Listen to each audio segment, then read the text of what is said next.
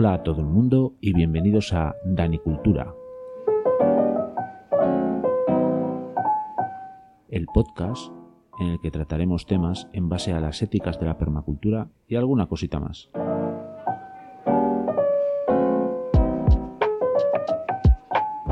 El proyecto nace en un canal del YouTube del mismo nombre, Danicultura. Te invito a que te suscribas. Espero que os encontréis muy a gusto y vamos allá.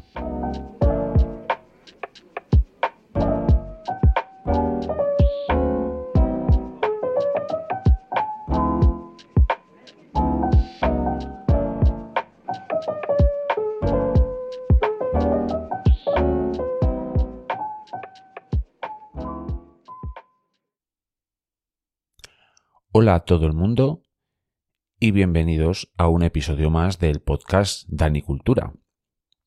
Eh, lo primero que quiero contaros es que quería daros las gracias. Las gracias por, por el tiempo que le dedicáis a escuchar el podcast y por el tiempo que le dedicáis también muchos y muchas de vosotros y vosotras a ver los vídeos que publico en el YouTube. Porque si me estás descubriendo ahora mismo eh, a través del podcast, que sepas que hay un, que todo esto nació en un canal del YouTube en el que cuento diferentes historias que quizás si has descubierto este podcast seguramente te interesen. Así que bebe, ve a, pues al YouTube y busca Dani Cultura y ahí aparezco contando cosas del huerto y con diferentes historietas que seguramente eh, te interesen. Si has encontrado este, este podcast es porque tienes ciertas inquietudes que quizás compartamos tú y yo. Así que id, allá a echar una ojeada, a ver qué os parece y me lo comentáis, me lo ponéis en comentarios en los vídeos del YouTube que os interesen y aquí en el cajón de comentarios de en iVoox eh, también lo ponéis. O me podéis mandar un correo electrónico a sistemadanicultura.gmail.com y bueno, vamos a continuar con el spam. Suscribíos y otra cosa, si os gusta el podcast, compartidlo. Eso es muy importante y dadle al like, por supuesto. Pero para mí, que lo compartáis es muy importante porque quizás le guste el contenido a otras personas que tengáis en mente. Así que eso, compartidlo y comentad, dadle al like, bueno, ya sabéis. E id al YouTube a verlo. Y por cierto, y ya continúo, termino este, este pequeño momento de spam. Hay un canal de, de, Telegram que, en el que la comunidad de Anicultura también ahí se, se pone en contacto los unos con los otros y, salen temas de conversación muy interesantes. Y por cierto, precisamente el tema del que voy a hablar hoy surgió ahí, en el, en el canal del Telegram. Por eso os digo que es muy interesante que os, que os unáis a ese canal, porque yo creo, bajo mi punto de vista, que puede enriqueceros a todos, a mí el primero. De hecho, este tema del que voy a hablar hoy eh, surgió ahí, así que voy a empezar a desgranar un poco el asunto del que quiero hablar hoy.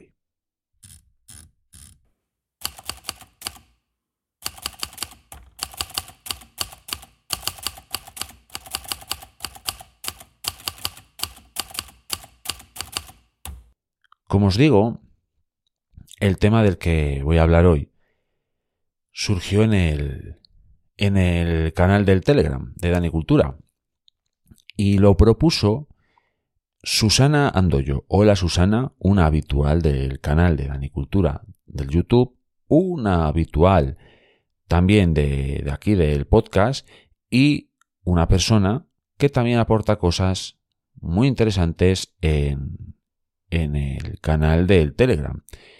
Y ella un día compartió, compartió una, una noticia en el, eso, en el canal del Telegram, de un medio mm, conocido seguramente por muchas personas, eh, que es el Huffington Post, un medio digital.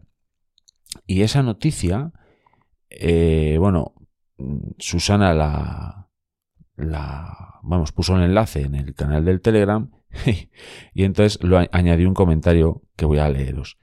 eh, que si queréis debatir, este es un buen tema. Cómo generar corrientes de pensamiento único.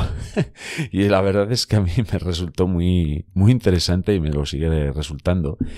Y, y es que el titular de la noticia dice así, a bocajarro, un estudio pone en jaque los huertos urbanos. Así, ese es el titular. Un estudio pone en jaque los huertos urbanos. Y claro, visto así, dice, bueno, este, vamos a partir de la base de que estas noticias y estos medios de comunicación mm, digitales buscan lo que se conoce como el clickbait, es decir, eh, eh, buscan visitas, buscan visitas y mira, por ejemplo, nosotros los del grupo del Telegram seguramente todos hayamos entrado a, a, ver qué, pone ese artículo. Yo el primero, porque a mí me interesaba mucho saber a qué se estaban refiriendo en esta, en esta noticia o con, esta, con este titular, porque así a bocajarro la verdad es que a mí, mm, bueno, me generó un poco cortocircuito. Bueno, en realidad no, porque a mí me da la sensación de que hay muchas noticias que más que informar buscan en mucho en muchas ocasiones enfangar un poco el panorama. Y bueno, si el titular es ese, un estudio pone en jaque los huertos urbanos, el pie de el pie de, de este titular añade la agricultura urbana la práctica de cultivar dentro de los límites de una ciudad se está volviendo cada vez más popular en todo el mundo.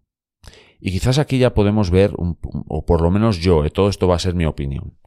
Eh, bueno, pues yo aquí lo que veo ya es como que te va indicando que la práctica de los huertos urbanos, ¿no? Está siendo como algo muy popular y claro, si todos nosotros cultivásemos nuestra propia comida, quizás habría algún, algún interés de, ¿por qué no decirlo?, grandes empresas que quizás se viesen un poco agredidos, ¿no? Yo creo que sí. Si, por ejemplo, todos tuviésemos, o todas las, imaginaos, todas las comunidades de vecinos tuviesen eh, una zona común en la que cada uno tuviese una zona de huerto, no digo que nos convirtiese en personas absolutamente autosuficientes, pero sin duda, parte de la comida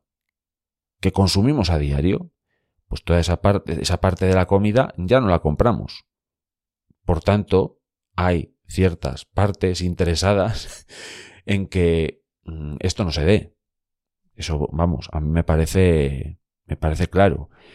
Las grandes empresas de la alimentación, que son unos, unas entidades con un poder absolutamente increíble, como puede ser Monsanto, como puede ser Nestlé, por ejemplo, y más, que ahora mismo no he consultado, pero podríamos entrar dentro de eso y, y ver que son eh, empresas con un poder increíble. Entonces, claro, son unas empresas que no voy a decir yo que hayan pagado directamente esta noticia, pero bueno, mm, no sé, hay ciertos, digamos, hay ciertas condicionantes en la opinión pública que les interesa que sean de una determinada manera.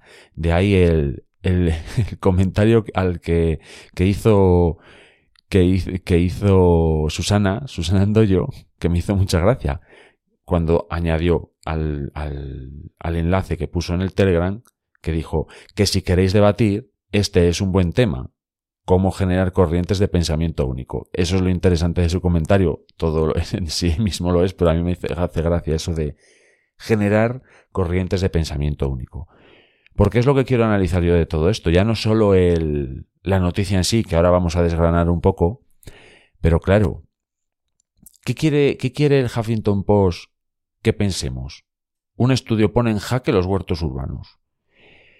Pues a mí me parece que es un, titular un poco teledirigido, porque claro, si solo lees esto, pues no sé. A mí, a mí, a mí me, a mí no me informa. a mí no me está informando de qué trata un estudio. Ese estudio del que hablan no me está diciendo nada concreto. Bueno, el estudio sí me dice algo en concreto que ahora vamos a hablar, pero la noticia, hombre, Huffington Post, dime, dime exactamente, o incluso en el pie del titular, mm, dime qué, está diciendo ese, estudio. Un poquitín así resumido. Que en dos líneas lo puedes decir, la verdad, más o menos, ¿eh? Porque ahora vamos a ir desgranando la noticia. Y voy a leer muchas partes de, de este, de esta noticia. Mm, por ejemplo, empieza diciendo, las frutas y verduras cultivadas en huertos urbanos tienen una huella de carbono, en promedio, seis veces mayor que las cultivadas convencionalmente, según un estudio de la, Universidad de Michigan. Yo, por cierto, he intentado buscar, encontrar este archivo, esto, perdón, este estudio, no, no soy capaz, o no he sido capaz de encontrarlo de manera fácil. Así que nos vamos a centrar en lo que quiere decirnos la noticia del Huffington Post. ¿Qué quiere decirnos Huffington Post con esta noticia y ese titular? Por ejemplo, en estas tres líneas que os acabo de leer, ya yo ya estoy viendo más información. Hombre, decírmelo en el titular. Pero bueno, ya nos está indicando que la huella de carbono de estos huertos urbanos es seis veces mayor que las cultivadas de manera eh, convencional. Entonces, ¿qué conclusión sacamos?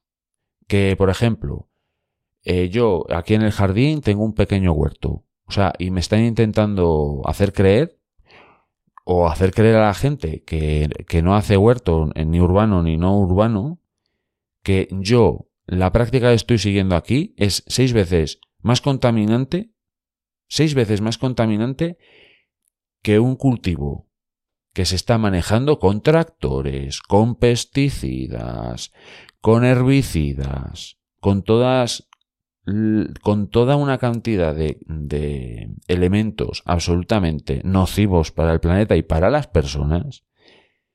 Y me están diciendo eso, que ese tipo de prácticas eh, eh, tienen menos huella de carbono que la mía aquí en el huerto. En el huerto que no, que no utilizo ni pesticidas, ni, ni, ni abonos de síntesis química, ni nada. Sea, me están intentando decir eso. Claro, dirá, alguien dirá, bueno, bueno, eso es la excepción. Ya, pero es que aquí se está diciendo que los huertos urbanos, concepto huerto urbano que todos tenemos en la cabeza, es seis veces mm, más contaminante con respecto a la huella de carbono que las prácticas convencionales. Bueno, pues mm, permítanme, señores del Huffington Post, que dude de esto. Oh my God. Para empezar con, con el análisis de, del artículo, es que resulta que empiezas a leer y es que ese estudio no se está refiriendo a los huertos urbanos que probablemente casi todo el mundo tenga en mente. El típico huerto manejado por una comunidad de vecinos o un vecino individual o lo que sea, que normalmente ese tipo de prácticas de agricultura suelen ser muy respetuosas con, con el medio ambiente. Bajo, ya no solo bajo mi punto de vista, sino gracias a mi observación de muchos huertos urbanos, por ejemplo, que hay cerca de mi casa en, un entorno como, bueno, es más periurbano, no están metido dentro del casco urbano, pero podríamos considerarlo como el huerto urbano o como otros huertos urbanos que yo eh, soy capaz de localizar a través de, por ejemplo, YouTube, gente que practica un tipo de agricultura, llamémosle mm, biológica, que me gusta más que ecológica, esa denominación, pues unos huertos llevados con unas prácticas biológicas de respeto tanto a la, biodiversidad, los ecosistemas, el suelo, todo ese tipo de cosas, es lo que casi todo el mundo tenemos en mente cuando hablamos de un huerto de un huerto urbano, pero es que resulta que si lees la, la noticia, es que ya no nos estamos refiriendo a eso. El estudio habla de otro tipo de prácticas, habla de granjas y, eh, y de invernaderos que se llevan, que llevan a cabo prácticas eh, convencionales, lo que pasa que dentro de, ciudades. Yo eso no lo he visto nunca, la verdad. Pero claro, estamos hablando, creo que esa, habla ese, ese estudio de este tipo de prácticas. Por lo menos es lo que nos indica la noticia. Vamos a seguir leyendo. La agricultura urbana, la práctica de, cultivar dentro de los límites de una ciudad, se está volviendo cada vez más popular en todo el mundo y se promueve como una forma de hacer que las ciudades y los sistemas alimentarios urbanos sean más sostenibles. Según algunas estimaciones, entre el 20% y el 30% de la población urbana mundial se dedica a alguna forma de agricultura urbana. Vale, vamos a detener aquí. Y claro, o sea, el 20%, entre el 20 y el 30% de la población urbana mundial se dedica a alguna forma de agricultura urbana. Y ahora vamos a analizar vuestras ciudades, vuestros entornos. Yo creo que aquí el 20, entre el 20 o el 30% de la población de León, que es donde yo vivo, pues no se dedica a la agricultura urbana. Desde luego que no. Quizás tengan un huerto en el pueblo algo así, algún tipo de conexión con la agricultura. Bueno, eso yo no lo discuto. Que un 20% de la población de León tengan cierto, ciertas conexiones con alguna práctica agrícola. Pero de ahí a que desarrollen dentro de la ciudad una práctica agrícola, un 20 o un 30% me parece algo mm, em, que no se corresponde. Aunque claro, si aquí estamos ampliando el abanico a la población del mundo, pues claro, eh, hay muchas ciudades muy mm, llenas de gente que viene directamente del campo y seguramente practiquen cierta actividad agrícola casi por subsistencia en muchas zonas del mundo. La verdad, pero creo que incluso ni siquiera este artículo se está refiriendo a eso. ¿Y por qué lo creo? Bueno, pues porque vamos a seguir leyendo. Y leo. A pesar de la, de la, fuerte evidencia de los beneficios sociales y nutricionales de la agricultura urbana, su huella de carbono aún no se ha estudiado lo suficiente. La mayoría de los estudios publicados anteriormente se han centrado en formas de agricultura urbana de alta tecnología y que consumen mucha energía, como granjas verticales e invernaderos en tejados, aunque la gran mayoría de las granjas urbanas son dedicadamente de baja tecnología, cultivos cultivados en el suelo en parcelas al aire libre. Vale, vamos a detener aquí la lectura y vamos a analizar un poco este párrafo.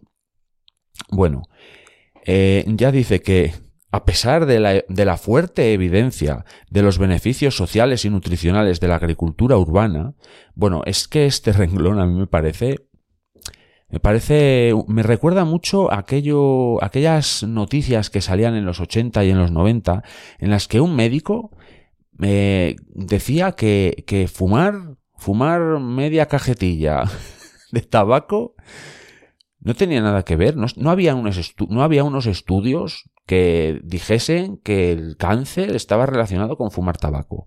Me recuerda un poco a eso, no digo que sea lo mismo, pero me recuerda bastante, la verdad, porque, o sea, ya te está diciendo que hay una fuerte evidencia de que hay muchos beneficios sociales y nutricionales.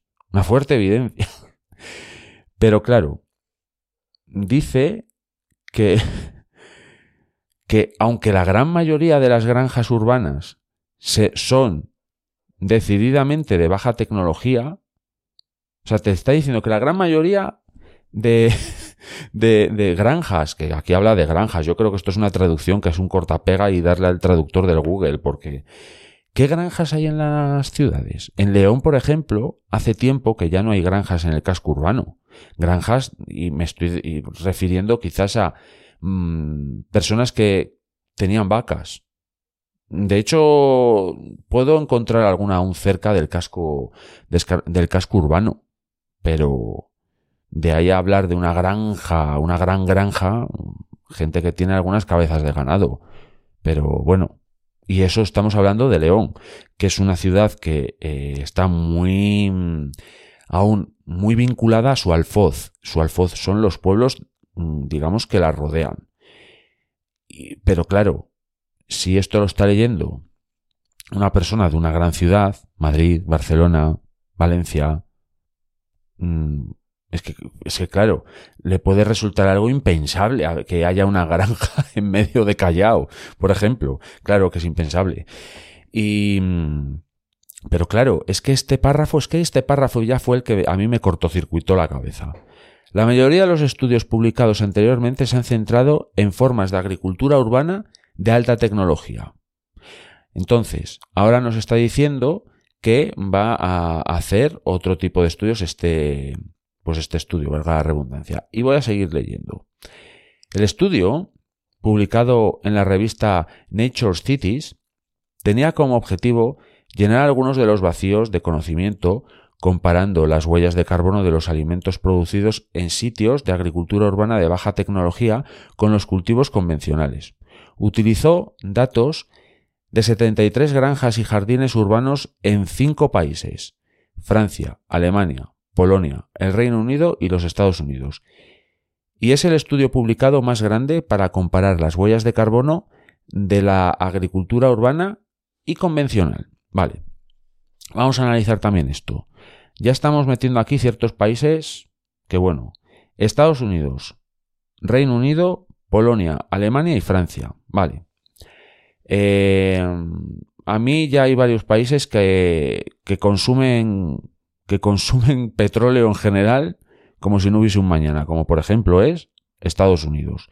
Porque de hecho Estados Unidos eh, necesita, según su precisamente su huella de carbono, su gasto, digamos, en recursos y demás, cinco planetas Tierra para, para, para, vamos, pues para sacar adelante su economía.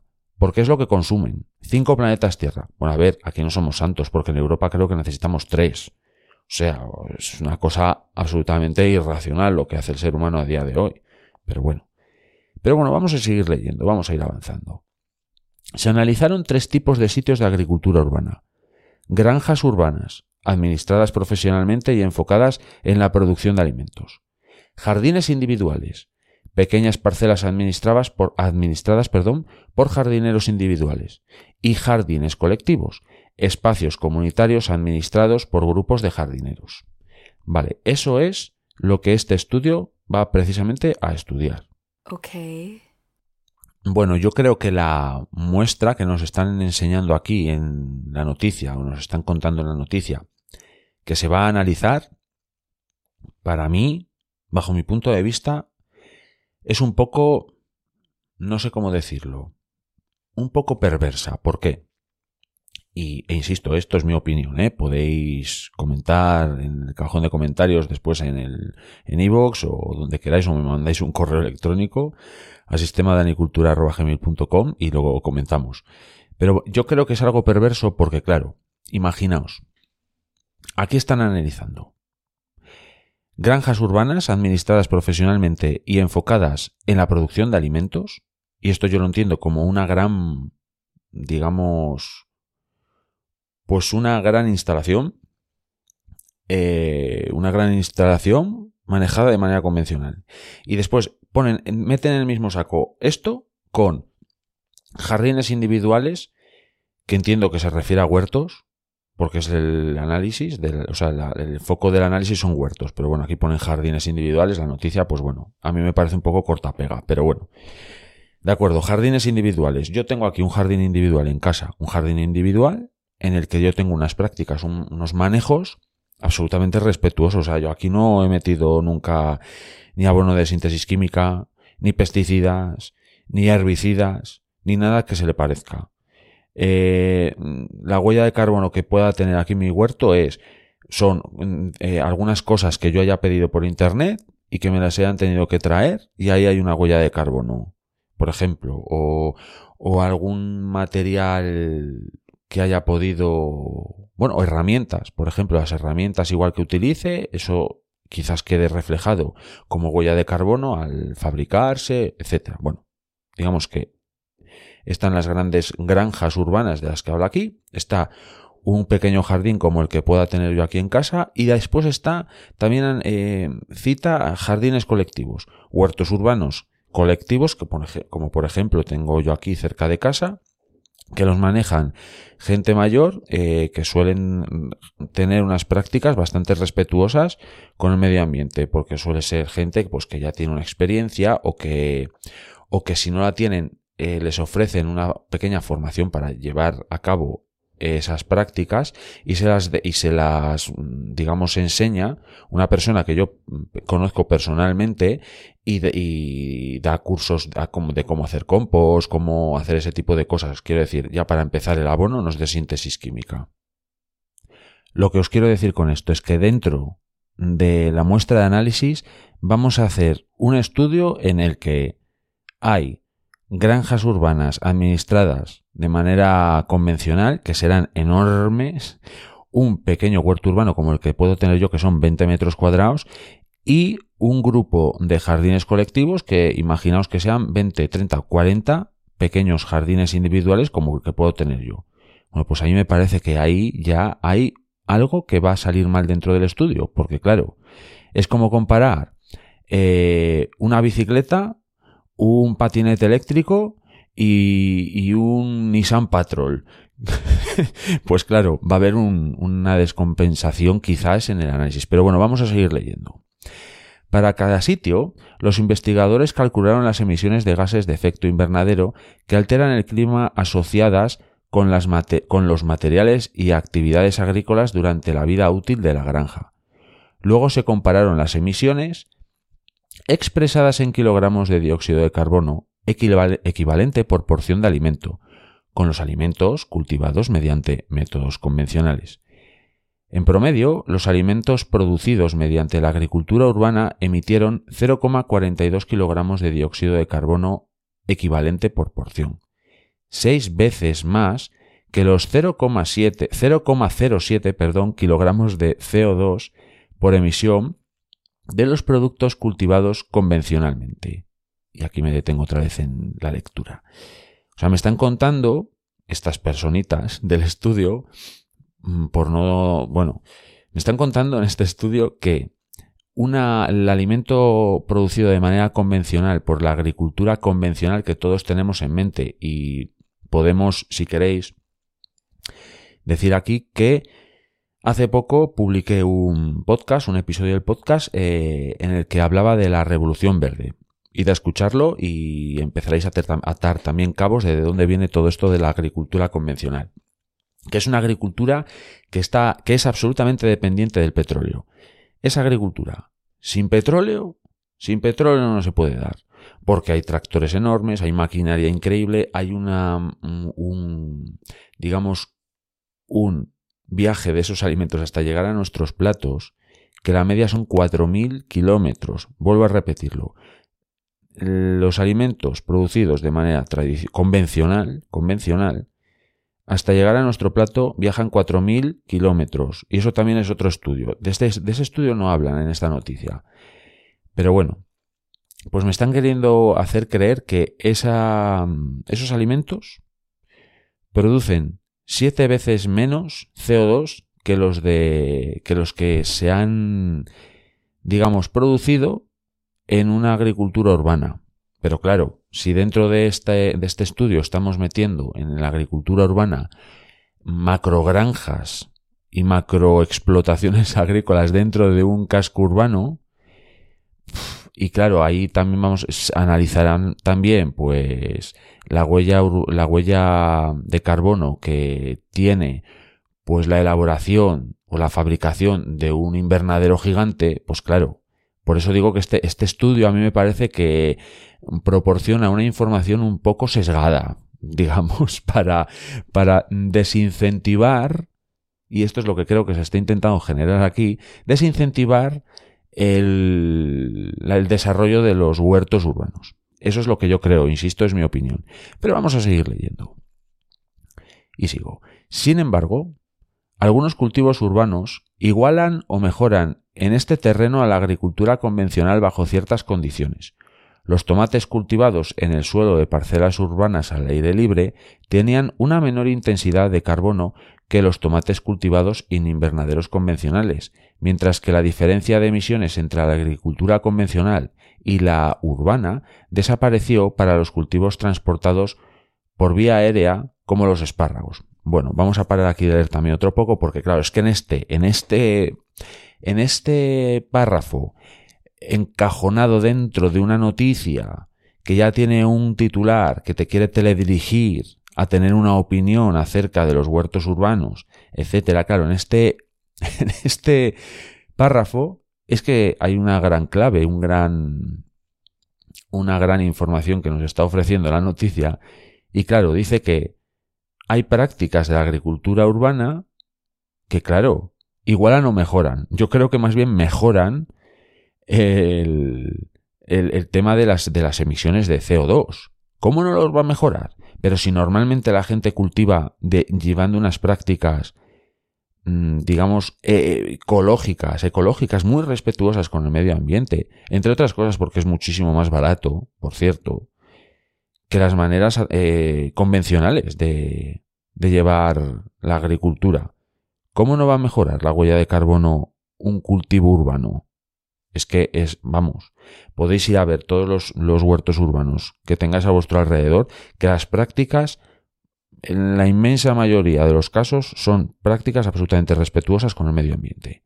Pero claro, mm, si meten dentro del estudio una macrogranja que esté dentro del término municipal de X ciudad, pero que sea un, un invernadero mm, enorme, llevándolo de una manera absolutamente disparatada con respecto a los gastos de petróleo, de, mm, de qué deciros, de pesticidas, de herbicidas. Bueno, eso pues por supuesto va a disparar las emisiones de CO2 a la atmósfera. Pero es que eso, bajo mi punto de vista, no son huertos urbanos. Eso es otra cosa. Eso es otra cosa que han metido dentro de este estudio. Y el Huffington Post, pues está dando pábulo a ese estudio que a mí me parece, es que, insisto una vez más, me recuerda mucho a esos estudios de los 80 y los, y los 90, incluso, que hablaban de que el tabaco no tenía nada que ver con, con, el cáncer de pulmón. Y siempre te colaban ahí una pequeña, un pequeño párrafo diciendo, aunque hay muchos estudios que efectivamente dicen que fumar tres, tres cajetillas de tabaco te, te genera un cáncer de pulmón del tamaño de un kiwi, pues, mm, pero hay otros estudios que no, que dicen que no. Hombre, venga, iros por ahí. y perdonad que me, refiera a ese tipo de cosas en estos términos. Pero vamos a seguir leyendo. Y aquí entre comillas, vamos a ver. Dice, las excepciones reveladas por nuestro estudio sugieren que los profesionales de la agricultura urbana pueden reducir sus impactos climáticos cultivando cultivos que normalmente se cultivan en invernaderos o se transportan por, área, por vía aérea, además de realizar cambios en el diseño y la gestión del sitio, dijo en un comunicado el coautor principal del estudio, Jason eh, eh, creo que se pronuncia así, estudiante de doctorado de la Escuela de Medio Ambiente y Sostenibilidad de la Universidad de... no recuerdo cuál era la universidad, porque aquí pone UM, la Universidad de... no sé si era Michigan. Sí, Michigan, la Universidad de Michigan. Bueno, claro, aquí está diciendo eh, el coautor de este estudio bueno, lo que acabáis de no voy a interpretar sus palabras, vamos a volver a leerlas. Las excepciones reveladas por nuestro estudio sugieren que los profesionales de la agricultura urbana pueden reducir sus impactos climáticos cultivando cultivos que normalmente se cultivan en invernaderos o se transportan por vía aérea, además de realizar cambios en el diseño y la gestión del sitio. Claro, aquí está diciendo que precisamente es que está hablando de profesionales de la agricultura urbana. O sea, estamos hablando que, por ejemplo, imaginaos, aquí en este canal creo que conocemos todos a Jairo, de Entomopatía con Jairo. Os aconsejo que, por cierto, vayáis a suscribiros a su canal del YouTube. Es increíble. Jairo eh, trabaja en un invernadero. Nunca me acuerdo de la cifra exacta, pero creo que eran treinta y pico hectáreas de invernadero. Bueno, vamos a hacer un supuesto. Pongamos que esas treinta y pico hectáreas de invernadero, Jairo no las maneja de manera eh, ecológica o biológica, mejor dicho, ¿qué es lo que hace Jairo? Jairo tiene unas, un manejo y unas prácticas mm, muy respetuosas con el medio ambiente. Pero imaginemos que todas esas hectáreas en las que trabaja Jairo se manejan de una manera convencional venga tractores, venga pesticidas, venga herbicidas, todo lo peor que se os pueda pasar por la cabeza. Y esas 30 hectáreas están dentro del término municipal de León, imaginaos. Pues en las afueras hay mucho espacio y es, dentro, eso es casco, casco urbano y lo ponen ahí. Pues claro, eso están diciendo que es huerto urbano. Hombre, pues yo creo que no, ¿verdad? Eso a mí no me cabe en la cabeza. Creo que ese es el principal error sobre todo de el titular de la noticia, porque en realidad, el coautor del estudio está diciendo, está haciendo mm, mención clara a profesionales de la agricultura urbana. Y urbana se refiere a que, claro, está dentro del casco histórico. O sea, perdón, el casco histórico. Está dentro del casco urbano. Entonces, claro, es agricultura urbana, pero no son huertos urbanos. Porque es una cosa muy diferente. ¿eh? Yo creo que sí. pero claro, ¿cuál es el titular? Voy a volver a leer el titular del Huffington Post. Un estudio pone en jaque los huertos urbanos. Lo titulan así y se quedan tan anchos, porque es que no son huertos urbanos de lo que estaban hablando en ese estudio. Claro, yo cuando empecé a leer la noticia, decía, joder, ¿cómo un estudio puede decir eso? Y claro, es que ese estudio no está diciendo que los huertos urbanos ponen en jaque, ponen en jaque, ¿cómo era? Un estudio, ah, un estudio pone en jaque los huertos urbanos. Ese estudio no está diciendo eso. El estudio no está diciendo para nada eso. Está haciendo una comparativa de ciertas prácticas, ciertas prácticas nocivas para el planeta. Y ahí estoy de acuerdo.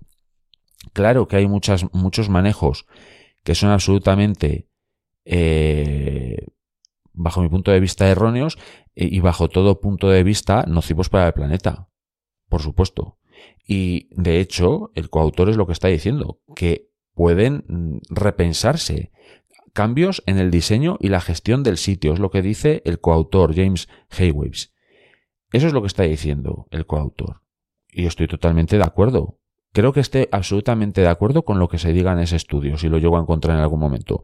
Pero hay amigos del Huffington Post pero, ¿qué titular es ese? Es que ese titular a mí me parece un claro ejemplo, esta noticia de desinformación, pero desinformación total, porque ¿cuánta gente le habrá abierto esta noticia, habrá pinchado y lo habrá leído? Pues, bueno, los que sean, seguramente se sepa a través de las estadísticas que manejen, mm, eh, digamos, los informáticos del Huffington Post. Pero, pero mucha gente habrá leído ese titular y dirá, fíjate, fíjate los de los huertos urbanos. Y ahora pasarán por un huerto urbano y dirán, sí, sí, mira, mira, mira ese huerto urbano muy bien, pero contamina, contamina igual que un coche. Pues no, pero es que lo dramático a mí me parece de esta historia es la noticia, no el estudio. El estudio en realidad sí está hablando de que ciertas prácticas deben de repensarse y deben de rediseñarse, algo muy permacultural, por cierto hacer diseños, diseños respetuosos, respetuosos con las tres éticas de la permacultura, que voy a repetir, ya, sabéis que siempre os la escuelo. ¿eh? ¿eh? cuidado del planeta, cuidado de las personas y un reparto justo. Pues claro, si se hace eso, pues si se cumplen esas éticas, pues todo es mucho mejor. Y el, el coautor del, del estudio es lo que está diciendo que estas prácticas necesitan un cambio en el diseño y un cambio en la gestión. Voy a seguir leyendo, que aquí también hay otro entrecomillado. Eh, y cito.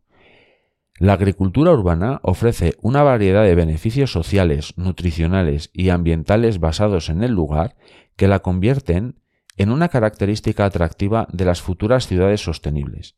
Este trabajo arroja luz sobre formas de garantizar que la agricultura urbana beneficie al clima, así como a las personas y a los, lugares. Y, esto es lo que este aquí cierro este párrafo, que también eh, está entrecomillado. No, lo no hacen mención a quien lo dice, pero entiendo que sea otro coautor del estudio es que analizad lo que se dice aquí. Es que esto lo puedo firmar yo perfectamente. La agricultura urbana ofrece una variedad de beneficios sociales, nutricionales y ambientales basados en el lugar, que la convierten en una, en una, característica atractiva de las futuras ciudades sostenibles. Efectivamente, las futuras ciudades del futuro necesitan, necesitan desde luego, de huertos urbanos, con un manejo biológico. Es lo que te está diciendo aquí. De hecho, está de manera un poco mm, camuflada haciendo referencia a las tres éticas de la, de la permacultura. Porque, y leo, este trabajo arroja luz sobre formas de garantizar que la agricultura urbana beneficie al clima, así como a las personas y los lugares.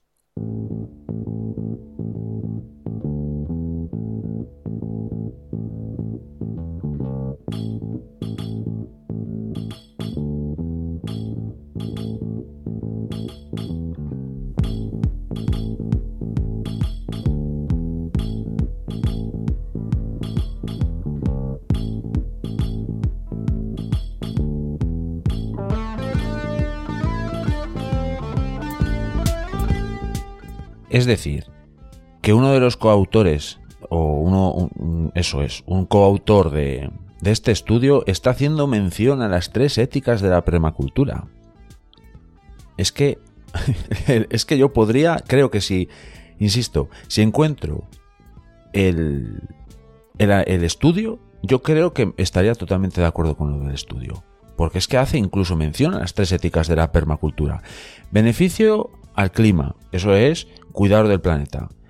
Eh, así como a las personas, eso es un cuidado a las personas, y cuidado de los lugares, eso es un reparto justo, porque si tú dejas un lugar mejor, mm, lo dejas mejor que como lo encontraste, lo estás repartiendo con las futuras generaciones, eso es un reparto justo de...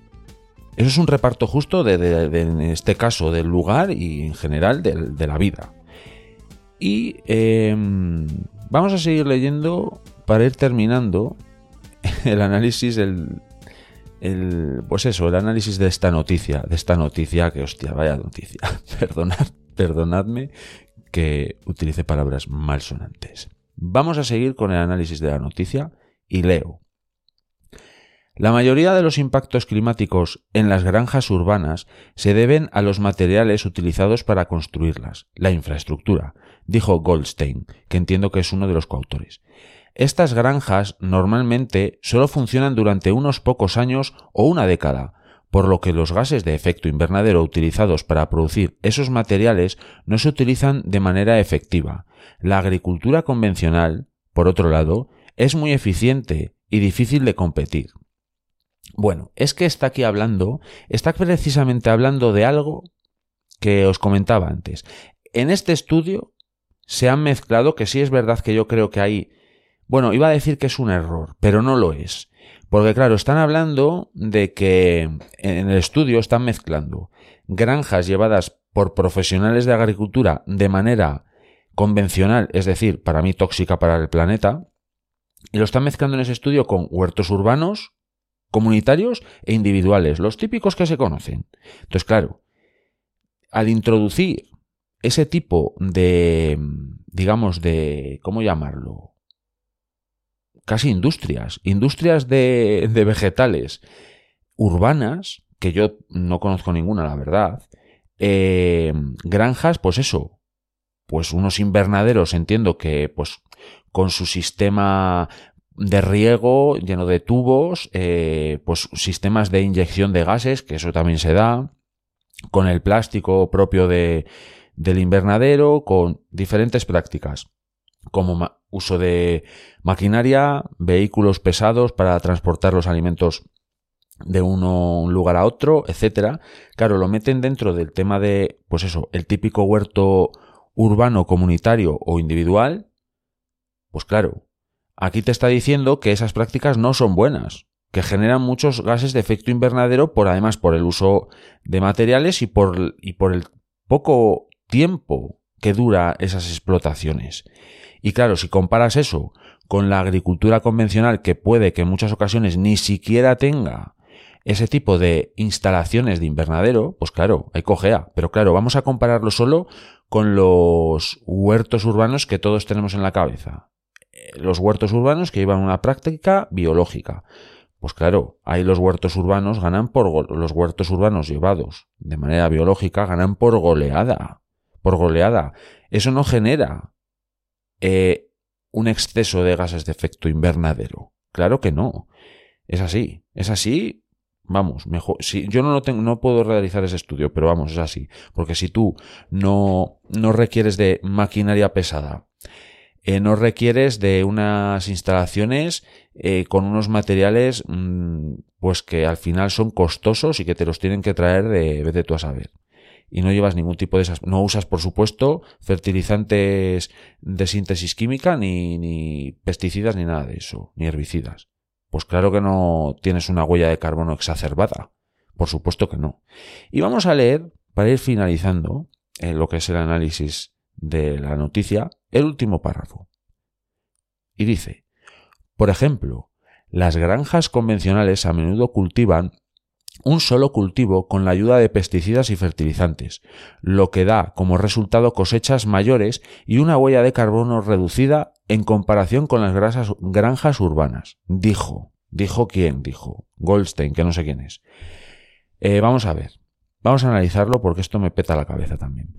Dice, por ejemplo, las granjas convencionales a menudo cultivan un solo cultivo con la ayuda de pesticidas y fertilizantes, lo que da como resultado cosechas mayores y una huella de carbono reducida en comparación con las granjas urbanas. Claro, es que las granjas urbanas, de lo que habla aquí, esas granjas urbanas, es de lo que os hablo, que aparte de también tener el manejo este de pesticidas y fertilizantes, además hay que sumarle las instalaciones que tiene, el plástico, los materiales para construir todo el armazón para poner ese plástico, eh, el llevar eso a las ciudades. Ya tienes que utilizar vehículos que utilizan en la mayor parte de los casos diésel. Y una serie de cosas que son súper contaminantes, pero claro, es que... Y además esto no... Bueno, no, no lo ponen con comillas. Y, después dicen que dijo, bueno, es que la noticia es que no tiene desperdicio. Esta noticia no tiene desperdicio por mala, porque me parece una noticia fatal. Yo creo, y aquí ya hemos terminado de analizar la noticia y ahora voy a seguir dando mi opinión, eh, yo creo que el estudio en sí, eh, yo no creo que esté en desacuerdo, bueno, yo nunca voy a estar en desacuerdo con un estudio porque entiendo que eh, tendrá unos patrones científicos que ha seguido y presentarán unos datos que serán ciertos y, y, veraces. Si no es así, ya tenemos un problema por completo. Pero vamos a pensar que ese estudio está bien hecho, tiene unos datos veraces. El tema es que está analizando unas prácticas agrícolas dentro de la ciudad que se desarrollan de manera tradicional o convencional, perdón, convencional, y además hay que sumarle a esas prácticas, por otro lado, nocivas, que son convencionales, hay que asumirle, perdón, hay que sumarle eh, pues el gasto energético y de materiales que implica la construcción de un invernadero. Pues claro, eso es, pues, eso tiene una huella de carbono criminal. Pero es que eso hay que separarlo de los huertos urbanos que conocemos todos, el que puedo tener yo aquí, los huertos comunitarios que todos tengáis en la cabeza o en vuestro entorno, etc. Entonces, claro, yo creo que eso sí que lo diferencian en el, o lo separan en el, en el estudio, que será un estudio de tropecientas páginas y aquí eh, nos lo quieren resumir, mal resumido, en una paginina muy corta y con una información absolutamente sesgada. Y amigos del Huffington Post, vamos a ver. ¿Qué titular es este de un estudio pone en jaque los huertos urbanos? ¿Qué tiene que ver el estudio que se ha eh, desarrollado en la Universidad de Michigan por estos estudiantes e ingenieros agrónomos en su, en su mayoría seguramente? ¿Qué tiene que ver eso con los huertos urbanos? Y encima la foto, porque claro, es que tenéis que ir a visitarlo, ponen una foto del típico huerto urbano que todos tenéis en la cabeza. De hecho, pone el pie de foto. Imagen de archivo de un huerto urbano la foto es de Juan Corominas. No lo sé quién es Juan Corominas. Una foto. Creo que lo que pone aquí son unos brócolis y ahí delante creo que hay unas habas con unas casetinas para guardar los aperos de labranza. Es, es son unos huertos. Al aire libre, nada tienen de invernadero, nada tienen de, de encima tienen incluso veo acolchado. Bueno, bueno, es que son unos huertos en los de la foto de agricultura biológica, estoy casi convencido por lo que voy viendo ahí. Veo que la Tierra está oscura, con buena carga de materia orgánica. O sea, lo, lo veo como unos huertos urbanos mm, con unas prácticas biológicas absolutamente respetuosos con el medio ambiente. Pero sin embargo, resulta que dicen que un estudio pone en jaque los huertos urbanos. Pero vamos a ver, señores del Huffington Post.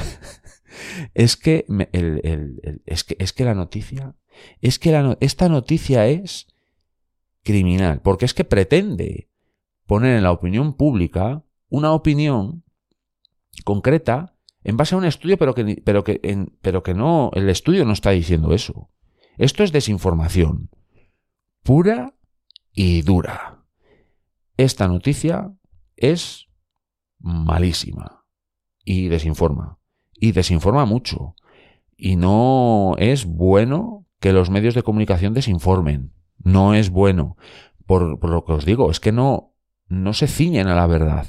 Ni se ciñen a la verdad, ni siquiera se ciñen al estudio, porque si me decís que leyendo el cuerpo de la, de la noticia, efectivamente vemos que, ostras, pues ese estudio pues está diciendo cosas muy feas de los huertos urbanos.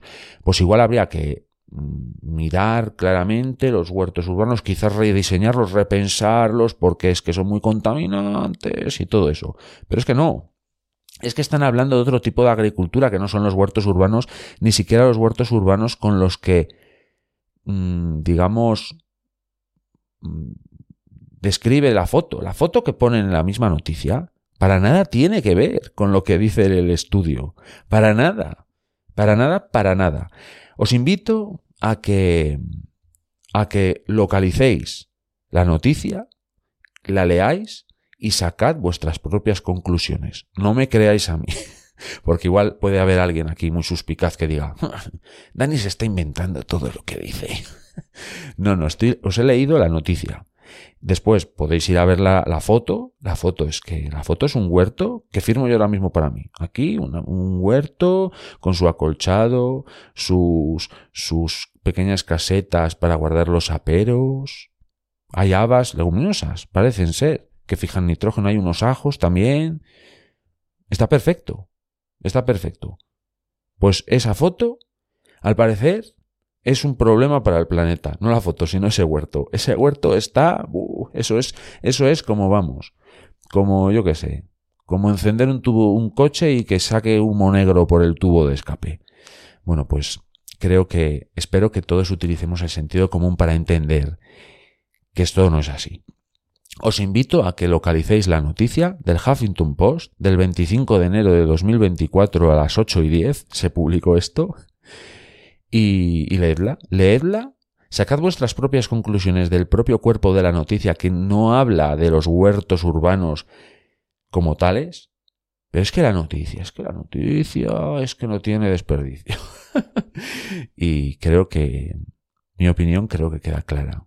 Y voy a ir cerrando porque ya está quedando un poco largo el comentar esta noticia y no creo ni siquiera que se merezca todo este tiempo que le estoy dedicando yo y todo el tiempo que le vais a dedicar vosotras y vosotros, que por cierto os estoy muy agradecido, muy agradecido por el tiempo que le dedicáis al proyecto de Anicultura. Os, os lo aseguro que lo estoy muy agradecido. Y, bueno, y poco más que comentar, porque es que me calenta un poco leyendo esta noticia. Porque es que es malísima. La noticia es malísima. Y, y tengo que agradecerle a Susana Andoyo, una persona miembro del canal, mm, que haya compartido esto, que nos haya presentado este debate, porque es interesantísimo y, em, y son cosas que hay que debatir y hay que pensar y hay que abrir los ojos y tener capacidad de discernir lo bueno de lo malo porque no nos la pueden colar. Y es que nos tenemos que negar. Nos tenemos que negar a, leer estas noticias y quedarnos inertes, como cuerpos estériles ante, ante la desinformación. Hay que poner esta noticia y decir qué basura es esta Huffington Post. Porque yo quizás lo tuiteé. es que es una noticia que es terrible, es malísima y no puede consentirse, la verdad que no. Así que nada, no os aburro más. Muchísimas gracias por escuchar el podcast si os gusta, compartid el podcast, suscribíos, dadle al like, id a, al YouTube, haceos miembros en el YouTube para colaborar con el proyecto, incluso uniros aquí, que también creo que podéis haceros mecenas. Y muchísimas gracias. Nos vemos en el siguiente capítulo de este podcast y un abrazo a todos. Chao.